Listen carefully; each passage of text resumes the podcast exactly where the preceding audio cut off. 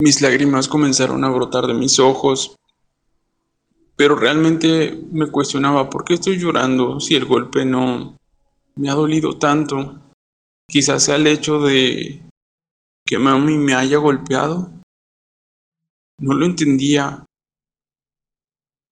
Hasta después lo comprendí. Recuerdo bien la plática que tuvimos. Ella acercando su mano, con la llama de sus dedos levantó mi barbilla y me dijo, a tu llegada, mi niño, yo no quería golpearte, yo quería saber de ti. Pero si tú crees que eso mereces por lo que hiciste, lo hice porque eso te genera algo.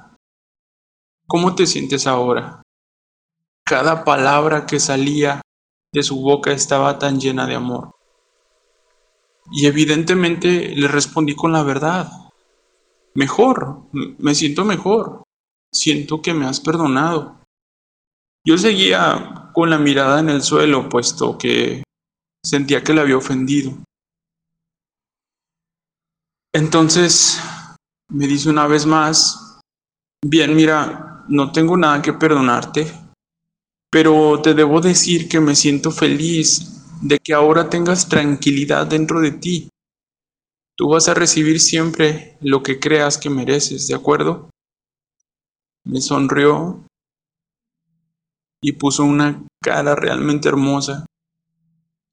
Yo solamente tuve la fuerza de decirle, de acuerdo, mamá, y suspiré. Me dijo que me amaba, que fuera a dormir. Me dio un beso en la frente y se despidió de mí. Efectivamente comencé a sentir paz dentro de mí. Comencé a sentirme tranquilo. Yo le dije que merecía una cachetada y ella me la dio no porque quisiera, sino porque sabía lo que me iba a causar. ¿Y qué me causó? La paz, la tranquilidad. Entonces entre ella y yo cambió el ambiente y dominó la tranquilidad, la paz y el amor. Al irme a mi habitación, subí, cerré la puerta, apagué la luz, guardé silencio por unos segundos y cerré los ojos.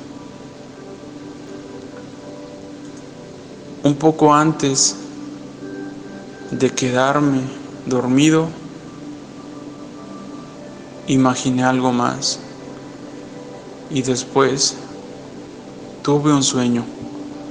Recuerdo que tuve un sueño. Y ese sueño te lo quiero contar en el siguiente audio.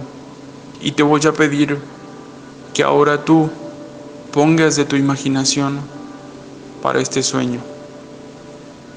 Cierra tus ojos cuando escuches el siguiente audio e imagina que estuviste allí.